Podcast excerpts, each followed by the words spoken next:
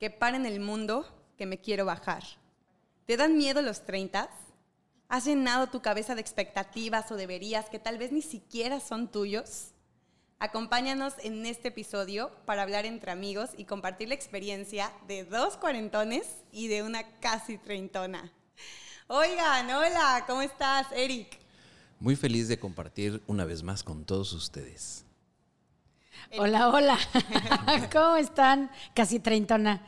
Este va a ser un episodio dedicado a ti y a todos los que nos escuchen que estén en el rango. Cabe, mencionar que este episodio lo pidió la señorita Allison y que nosotros con mucho gusto eh, quisimos realizar. Es terapéutico experiencial para ti. Sí, no, esta es terapia pura para mí porque, chicos, tengo 27, ya me estoy acercando eh, a los socialmente temibles 30, ¿no? Al ese deberías y quise, quise compartirlo aquí porque lo he platicado en mis redes sociales, lo he platicado con mis amigas y ahorita pues todas estamos en esta crisis de decir, es que ya a esta edad debería, o sea, de tener hijos, ya debería de estar casada, ya debería de estar en el trabajo de mis sueños, ya debería de estar eh, invirtiendo para una casa, porque cuando me comparo con mi mamá, ¿no? O sea, en, en cuestión de los 30 de mi mamá y los 30 míos, mi mamá a mi edad ya me tenía. O sea, bueno, no es cierto, un año más, a los 28 me tuvo, ¿no? Ya tenía su empresa, eh, ya este, pues tenía, vamos a ponerlo entre comillas, una vida mucho más estable que la generación eh, mía, ¿no? Y eso te empieza a llenar una crisis y sobre todo al estar viendo en redes sociales, ¿no? Cómo van todos en, diferentes y cómo vamos, vamos a verlo así desde unas carreritas. Y tú como, oye, me estoy quedando atrás, ¿no? O sea, ya veo que este tiene el trabajo de sus sueños y yo todavía estoy aquí debrayando en mi crisis existencial de para dónde voy. Y sé que no soy la única.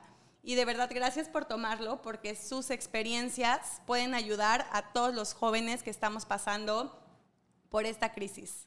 Los jóvenes, aparte. yo, yo me aferro, ¿eh? O sea, no ustedes, los jóvenes. Sí, los jóvenes. No, pues cualquiera, ¿no? Hay diferentes crisis, la de, bueno, dicen, ¿no? La de los 40, ¿no? De diferentes etapas. Sí, y fíjate que aprovechando este, esta colita, vamos a hablar de qué es una crisis, ¿no? En realidad es que la palabra crisis no significa otra cosa más que cambio. Crisis significa cambio.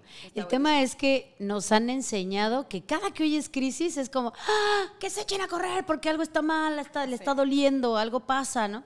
Cuando en realidad es reconceptualizarlo en la cabeza y decir, solo está algo cambiando lo que sea por lo que estés pasando en una crisis, un cambio de, trabajo, de estatus, de estaba divorciado, me casé o, me salí de casa de mis papás, tal, todo lo que pasa como a lo largo del desarrollo de un ser humano implica una crisis. Entonces, el cambio de los 20 a los 30 no es más que una etapa más de desarrollo, pero que implica una crisis. Una crisis que si es positiva o negativa, no va a depender de nada más que de quien la está viviendo. Entonces, por ahí creo que podríamos tener una buena oportunidad de reconceptualizar y decir, a ver, ¿en dónde estoy parado yo? Que entonces pueda vivenciar mi crisis de los 30 en positivo o no tanto, ¿no? Me dan miedo los 30. Eh, yo, yo, quiero preguntar algo. Eh, ¿Alguien me podría decir en dónde está el manual? En donde dice, ¿dónde están, o sea, donde dicen los deberías que tienes que tener los 30? O sea, ¿dónde está ese manual? ¿Dónde está ese, e, e, esa, esa presión, esa, ese checklist que, que se debe de, tener para cuando tienes 30? Es que te juro que no lo hay escrito, pero sí lo hay hablado. O sea, yo cuando hablo con mi abuelita me dice, eh, hija, oye mami, ya, o sea, ya estuvo, tú, tú ya viajé, tú ya viví, ya disfruté, mamita, eh, tu reloj biológico. y yo, yo, yo hablando un poco del tema del miedo, yo creo que eh, dándole una connotación positiva, considero que el miedo, y lo hemos hablado en el, en el capítulo del miedo, entonces tenemos uno del miedo que, no, que ya no me acuerdo cómo se, llama, eh, pero hablamos de, que el miedo tiene su función. Y, y, esa, y una de las funciones que tiene es de ponerte alerta para tomar una decisión. Y considero que esa presión social que te da el hecho de llegar a los 30 y de, se supone cumplir estos deberías, te ayuda a ponerte alerta y a tomar decisiones. Ahora, no estoy diciendo que es correcto que esa lista de los deberías la tengas que cumplir al pie de la letra. Y les voy a dar el ejemplo de una persona que conozco muy bien, la cual soy yo. Fíjense que en 2009 eh, yo tenía 30 años y cuando, cuando estaba preparando este capítulo dije, bueno, y pues voy a hablar de los 30 y a ver qué estaba haciendo yo en ese momento. Yo en ese momento, eh, fíjense que yo ya, yo ya tenía un hijo de 5 años. Yo era director de alimentos y bebidas de un hotel muy importante en Playa del Carmen, un hotel de lujo. Ya había sido subdirector de otro hotel. Estaba también dando clases en la universidad. Eric, estoy sintiendo presión. Ya me había divorciado, ¿ok? Pero ya también estaba en, un segundo, en una segunda relación. Ahora, mi punto no es el de, wow, no, hombre, el checklist perfecto. Eh, no, bueno, porque el checklist perfecto con un divorcio, que yo me sumo porque también me divorcié a los 30. Eh, tampoco ya no puede ser tan perfecto. No, bueno, casi perfecto, casi perfecto. Entonces yo, yo escribí esta frase que, después se la busqué. Dice, hoy cosecho frutos de los que sembré, pero también hay frutos que no cosecharé porque nunca sembré la semilla. Miren, si hubiera una especie de diversiómetro, diversiómetro, yo les puedo decir que todo eso que yo logré a los 30 años no fue porque yo quise. O sea, yo tuve que trabajar los 16, 16 años y lo he comentado en otros capítulos. O sea, fue una necesidad. Eso me llevó a otro, a otro reto, a otro reto, a otro reto, a otro reto. Y yo les puedo decir que si, si hubiera un diversiómetro, mi diversiómetro sería muy bajo. ¿Me entienden? O sea, sí es cierto, sí tuve mucho check, check, check, check, y hoy estoy cosechando mucho de lo que hice y que a los 30 tal vez muchos decían, wow, qué exitoso y no sé qué. Pero también me perdí de muchas cosas, también no disfruté muchas cosas, también no tengo tantos amigos, también no viví cosas que, que yo creo que hay que vivir a los 30. No sé si me doy a entender. Sí. ¿Me entiende? Entonces, mi punto de vista es ese y yo pongo esto en la mesa para que continuemos con la plática. Oigan, pero antes que nada, lo necesario, Eric, que estamos degustando porque está delicioso. Bueno, como, como siempre ya saben que aquí compartimos eh, nuestras pláticas siempre con, con, buen vino, porque el vino siempre inspira, ¿no? El día de hoy estamos degustando un, un Beaujolais Village, que está elaborado con una uva que se llama Gamay o Gamay. Eh, esta vez es de la marca Luis Latour, eh, la verdad es que es un vino muy fresco, muy frutal, con aromas a, flores, un aroma muy floral, eh, que yo les recomiendo mucho para los que están empezando a, incursionar en el mundo del vino. Es un vino muy fácil de tomar. Se recomienda un poco más frío que los demás vinos tintos, más o menos por ahí de 10, 12 grados, no más, porque es un vino con una buena, una alta acidez. Y pues bueno, pues salud. Muy rico, muy, muy rico, ¿eh? Este lo sumo a mi lista. Sí. Quiero decirles que soy orgulloso de saber que ya la señorita Alison ya ha comprado vinos y ya empieza a experimentar, lo cual es muy bueno y les recomiendo a todos. La verdad es que cuando te metes en el mundo del vino eh, se disfrutan más las pláticas. La verdad que sí. Oye, Eric, eh, en tu historia, que de verdad me encanta, y creo que conlleva mucho al cambio generacional que, que hay, porque cuando, cuando utilicé la palabra comparar, no la hice en cuestión de competencia hacia mi madre, sino que, que, mi mamá tiene la educación de la vieja escuela. Y la vieja escuela te, te demanda, ¿no? A ciertas edades ir cumpliendo. Y a pesar de que a veces la conversación con mi mamá es en positivo de hija, tranquila, no te desesperes, o sea, calma, vas a ir encontrando tu camino. De repente su edu o sea, se le sale, ¿no? O sea, su educación a la su gen, su gen, eh, sí, todo eso. Su gen X. Sí, se le sale. Su gen X. Y te juro que me ha llegado a decir, yo a tu edad, o sea, mamacita, o sea, y, y, y mi abuela, o sea, te lo juro que el de tu reloj biológico, o sea, también, entonces quieras o no, aunque en la llamada le ignore, y yo sí, tita, no sé qué, después es algo que me empieza a caminar en, en, la cabeza y ahorita que, y fui director y fui no sé qué, me vuelto a ver y digo de que en la madre estoy aquí grabando podcast y estoy descubriendo y tengo diferentes pasiones, pero luego también me centro y digo, a ver, no puedes comparar diferentes generaciones, aspiramos cosas diferentes, el mundo en el que vivimos es totalmente diferente, la realidad de México, y eso es algo que se tiene que hablar, de hecho me gustaría proponerlo para un, para un, tema de un podcast, el madrazo que te enfrentas cuando los que vivimos en el privilegio, vamos a verlo así, en tu universidad y todo es padrísimo y de repente alguien te, a mí me puso de pasante y no me pagaban, pero mi mamá me mantenía, entonces yo era pasante en un despacho y padrísimo. Ahí todo es color de rosas.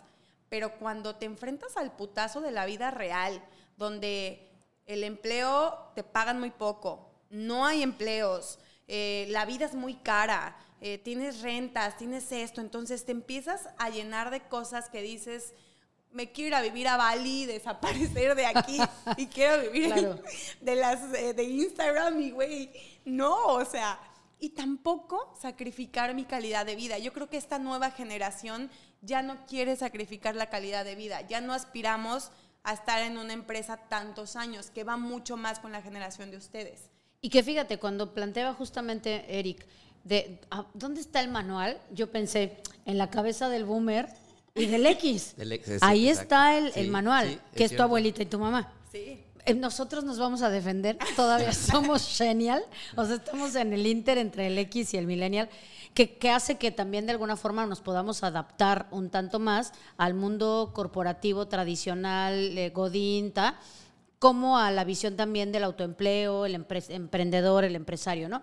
Pero entonces creo que al final hay muchas em, expectativas sociales que en la comunicación vienen, como tú bien decías, a lo mejor no es que literal te digan, a ver, Alison, esta es tu lista, tal, pero en la metacomunicación, metacomunicación entiéndase por el mensaje no dicho, pero que te lo dicen entre líneas, ¿no? Y te bombardean por ahí con muchas cosas. Donde entonces al final creo que hay em, como una expectativa de que llegues a los 30 sí cumpliendo este checklist del que hablaba mi tocayo donde entonces al final es, aunque sea mal hecho, güey, pero que se note que le has echado ganitas. Y entonces el grueso del, del, grupo va empujando, porque al final, de todas maneras, y por ahí bien dicen, que somos la suma de las cinco personas con las que más nos relacionamos. Entonces, si la gente con la que yo me relaciono tiene esta idea muy millennial de para qué compro casa, no me arraigo a nada, este, al final voy construyendo en el camino, eh, no importa si tengo pareja o no, está padre ser mujer y tener 30 y estar soltera, porque soy dueña de mi tiempo, de mi vida, de la la la. Pero al final, adentro, claro, hay un choque, porque es, ¿y si quiero hijos, cuánto tiempo me queda? Y si quiero pedir un crédito, ¿cuánto tiempo me queda? Porque no sé si lo sabían, pero el banco tiene un límite para darte un crédito hipotecario. Infonavit tiene un límite para darte un crédito hipotecario. Tener hijos, pues tiene un límite en el reloj biológico, por lo menos para la mujer. Entonces, aunque queremos vivir desde la libertad mental de em, no tenemos que cumplir nada, hay una parte en la introspección, le llamamos del inconsciente colectivo, de esta información general que está en el tuétano, que justo es la que genera esta presión, aunque uno se cuente la historia de no, hombre, estoy a toda madre yo aquí creciendo, ¿no? Y son esas crisis, claro. son ese, ese, temible crisis donde dices, ¿qué, ¿qué es lo que realmente quiero? O sea, si quiero, no quiero. De esa frase de los 30 son los nuevos 20, ¿no? Y vemos a mamás jóvenes de 40, o sea, como que todo se atrasó. Antes, a los 60, ¿cuántos tiene mi mamá? 55 ya eras una viejita. O sea, mi abuelita ya era de aquí el chal y el chonguito y los lentes. Y, es que también hay que tomar en cuenta que las generaciones pasadas, mm, el estilo de vida era, era más duro, ¿eh? O sea, las cosas no eran igual que son ahora. Entonces, e, el, la misma, tu mismo estilo de vida, tu misma sociedad te, te exige hacer cosas que tal vez ahora no le exigiríamos a nuestros hijos, ¿no? Eh, porque no hay necesidad. Entonces la necesidad te hace muchas veces madurar o, si, entre comillas, madurar, te hace salir del nido tal vez, por, decirlo, o sea, la necesidad, y eso se los digo por mí, porque así, lo, así fue. O sea, yo, yo, no, yo no estaba trabajando a los 16 años por gusto, yo quería estar en un, en un equipo de alto rendimiento.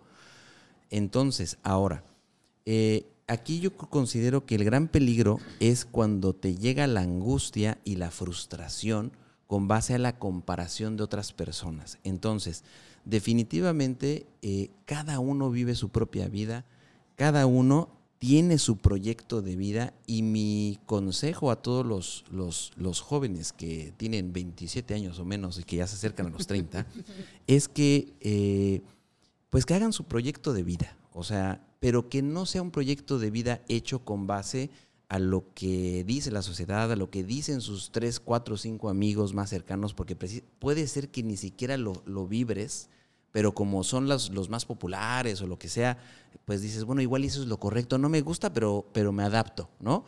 Entonces yo, mi consejo es ese, o sea, haz tu proyecto de vida y empieza a, empieza a trazarlo, empieza a trazarlo, empieza a trazarlo, pero cuando no es lo mismo cuando tú haces un proyecto en blanco y dices, a ver, quiero hacer esto, quiero construir esto en un, en un, imagínate algo completamente blanco y dices, quiero construir esto que cuando estás haciendo ese proyecto y volteas a ver al de al lado y dices, ah, caray, este ya construyó no sé cuánto, entonces ya empieza esa presión de la que decía Erika, ¿no? Entonces yo creo que sí es importante primero ver qué es lo que tú quisieras, a dónde quieres llegar, qué te gusta, qué no te gusta, qué disfrutas, qué no disfrutas.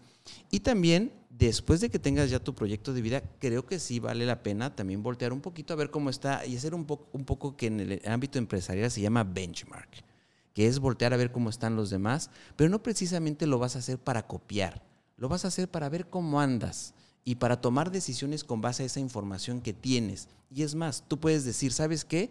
Híjole, ellos están bastante más adelantados que yo, pero su calidad no es la que yo tengo. Yo, yo siento que voy bien, ok, sí van más adelantados, pero yo estoy bien porque mi calidad es más alta, hablando en el ámbito empresarial. Pero en el ámbito personal, puede ser que yo soy bastante más feliz que el otro, que ya es director de alimentos y bebidas, y tal vez su, su diversiómetro no es el, precisamente el mejor. Es, es, es que es un, mira, es un choque muy cabrón. Lo que me estás diciendo y lo que estamos, o sea, te lo digo yo, lo que vivo es el, el que ustedes la tenían más, más difícil, esta conversación le tenían debates con mi mamá, y hemos llegado a la conclusión que me decía, es que, ¿por qué te angustias tanto? ¿Por qué tienes tantas crisis existenciales? Me dice, yo a tu edad no sabía del mundo, yo no sabía qué estaba pasando al otro lado del mundo. Lo más que llegaba yo a ver era lo que decían en las noticias y la neta es que ni siquiera les prestaba atención. Pero es que ella no tenía el, volumen de información que tú tienes. Exactamente, eso es a lo que voy. Por eso siento que para nuestra edad está más cabrón, porque las redes sociales tanto es algo increíble y súper positivo, tanta información, el Internet, pero también es una bombita de presión cañón. Pero junto es que creo que va a la inversa. Porque en nuestra generación la presión era más bien como justo decía Eric, de crece, crece, crece, crece, crece, conviértete adulto rápido porque, porque el mundo te requiere, te requiere productivo, te requiere dándole algo a este país, ¿no? A, una familia. Y, tal. Y, lo, de ser feliz, eh, o sea, ni se mencionaba, ¿no? O sea, ni existía, ¿no? O sea, no existía, nadie le preocupaba si eras feliz o no, era solo ser productivo. Entonces había una exigencia en crece pronto. Y hoy la información y el exceso que tenemos con el tema de las redes sociales, lo que, lo que nos dice, porque me sumo un poco al tema, aún yo ya habiendo cruzado los 40, que es mantente joven o sea, ustedes tienen una presión de cumple cosas, pero mantente joven. Sí, sí, 100%. Mientras que a nosotros era, no importa si eres feliz, crece. Entonces también creo que el tema es que la demanda cambió. Y hoy hay una presión de ir cumpliendo, sí, pero que además seas feliz, que además sea inspirado con sentido, con propósito, este, eco-friendly, eh, que te veas... Vegano. Sí, vegano. Que te veas súper guapa, este, sabrosa, no eh, deliciosa. ¿no? Eh, sin, sin, celulitis. y entonces hay una demanda por mantenerte joven, muy cabrona, a mi entender, perdón, muy estúpida. Porque entonces yo, yo, es, yo sigo, a lo mejor por mi edad, ¿no? También puede ser este sesgo ya de yo voy para los 50, ¿no? De más bien, ¿por qué no aprendemos a envejecer dignamente? Eso es lo que ahora se tiene que empezar a hablar. Y ahorita esta generación está volviendo a, a, retomar ese giro. Siento yo que ya se empieza a ver un, no cuerpos reales, ya empieza a verse un poquito más, que digo, hay quienes no, pero ya la foto perfecta de Instagram ya no se quiere. Ya se quiere más alguien hablando de temas reales, ya vemos a más influencers diciendo, así amo mi cuerpo, o ejercicio, o sea, como con temas un poquito más reales. Ya, ya uno ya no quiere seguir a la modelo perfecta. Claro, y entonces creo que de ahí viene la presión que ustedes viven también, porque al final es, sí o sí voy a seguir creciendo. Y sí o sí en algún punto decidiré si compro casa, tengo hijos, me caso o no. Pero el tema de y joven, pues se vuelve contra uno, ¿no? Es, o sea, por más operaciones y tecnología y lo que sea, en algún punto el cuerpo se le nota la edad. Entonces, no sé qué opinas, toca yo, pero esto de los 30 son los nuevos 20 y los 40 son los nuevos 30, yo difiero. Yo creo que también tenemos que, analizar. Fíjense que yo, yo estaba pensando otra vez, un, amigo eh, bastante más joven me decía, es que ya no aguanto a mis papás, es que ya no puedo más, yo necesito ya, este, ah, o sea, es que no, no me, y, me siento muy mal y no sé cuál. Y, le dije, ok, eh, es que mi papá no me deja hacer lo que yo quiero. Y le dijo, ok, tienes 27 años, hijo.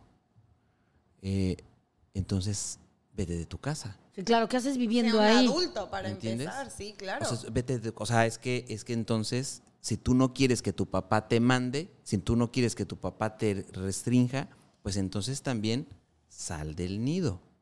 Que eso también considero que es importante. Porque de repente es como que, pues quiero seguir ahí con mi yoga, que mi eso, pero, y que, y que me dejen salir a la fiesta y eso. Pero también de repente, cuando me restringen, ya no me gustó. Pues entonces sal del nido, vive las cosas como son y eh, realmente ahí es en donde te vas a dar cuenta y ahí es en donde te va a entrar este miedo, porque entonces cuando sales de casa te entra este miedo que te va a ayudar a alertar. a todo, a la responsabilidad. Te va a alertar y a, un poco eh, eh, siguiendo lo que decía Erika, también los que tenemos 40 tenemos miedos.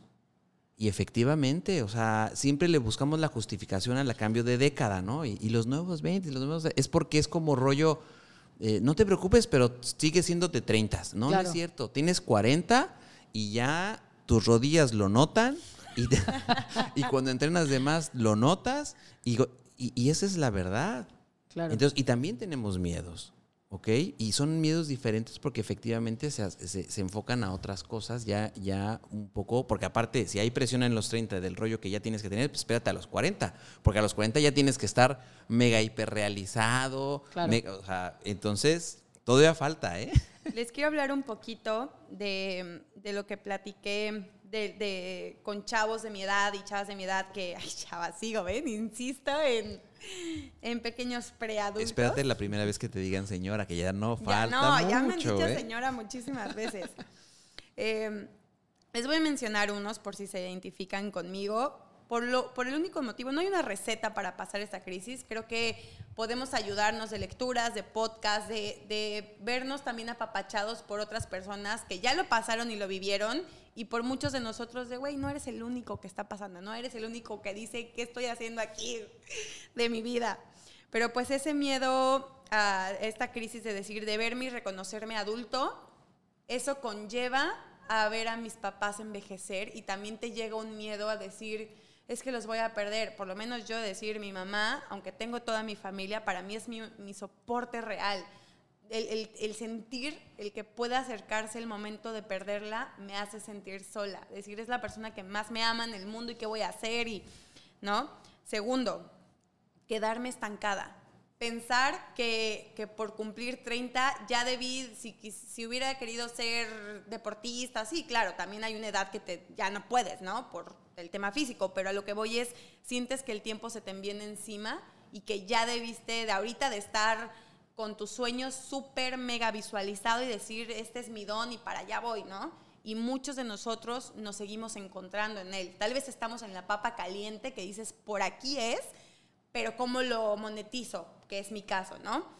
Eh, ya lo había mencionado, los 30 de mis papás no son los 30 míos, ¿ok? Y se siente como que nada que lo que tengo puede llegar a ser suficiente o es mucho menos de lo que ya debería de tener a esta edad. Eh, otro de los miedos es el tema del dinero, ¿no?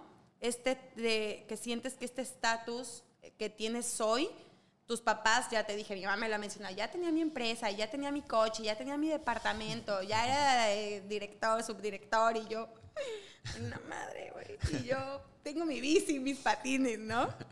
Eh, el último, el miedo a equivocarme, ¿no? El que tal vez antes a los 20 si cortaba con un novio o si renunciaba, no era trascendental en mi vida. Yo veía que tenía así, mira, uy, un camino por delante. Y a esta edad se siente que ya los errores cuestan, ¿no? O sea, ya decir, me estoy cortando con un novio, ya tengo 27, o por ejemplo, con mi novio, ya mis pensamientos tal vez ni siquiera es estar disfrutando tanto la relación.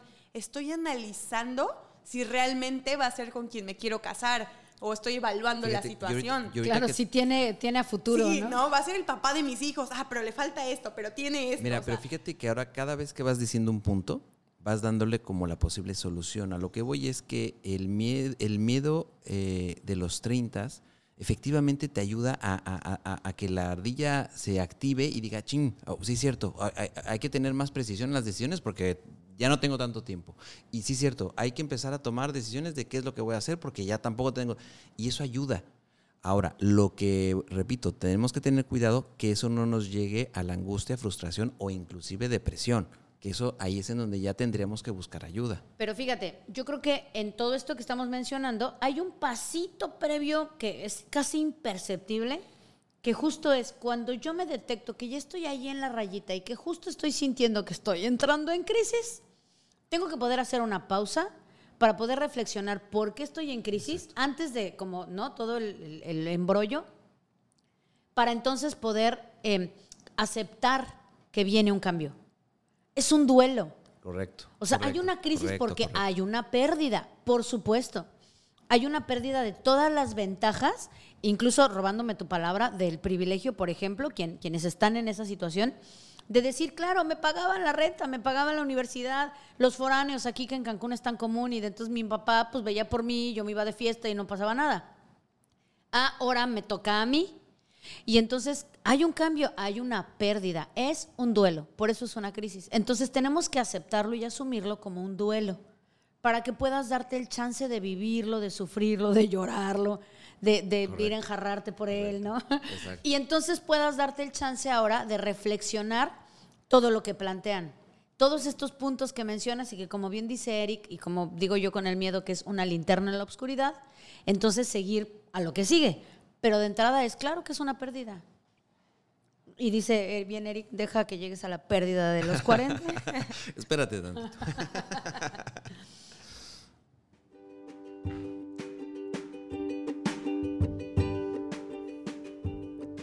¿Y tú con qué te quedas?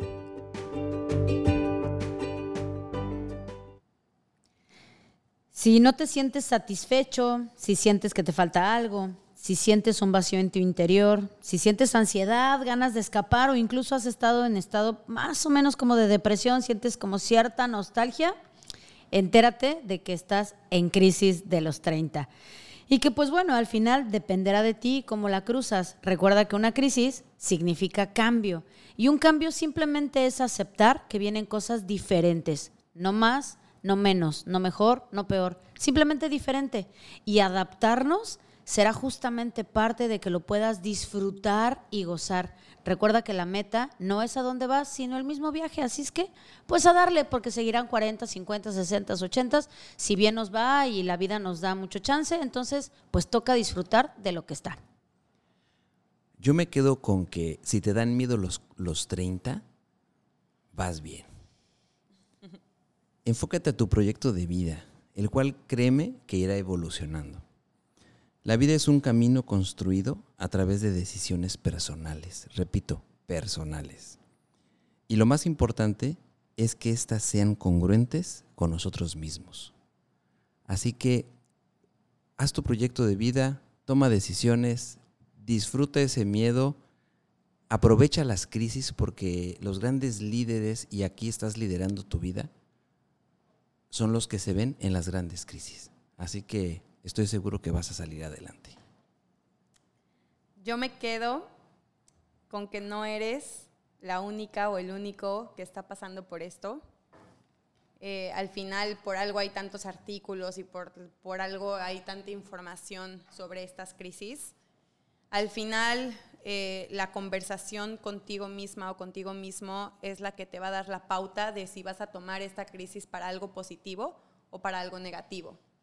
Eh, al final me quedo mucho de este episodio. Eh, yo creo que aquí fui más la que aprendió y me convertí en, en, quien está escuchando a la experiencia, a quien ya, ya pasó por esto. Yo simplemente compartí mis miedos, compartí y me abrí para, para todos los que pasamos por esto. Por favor, mándale este episodio a quien creas que esté pasando por esta crisis. A partir de los 25, que es más o menos la encuesta que me llegó en mis redes sociales, a partir de ahí se empieza a sentir esta presión. Entonces, compártenos, escúchanos, síguenos en arroba. Eh, recomiéndanos qué temas te gustaría que toquemos, una psicóloga, un director hotelero y yo, una servidora, Alison Arellano. Nos vemos todos los martes, 8 de la noche, desde el Caribe mexicano.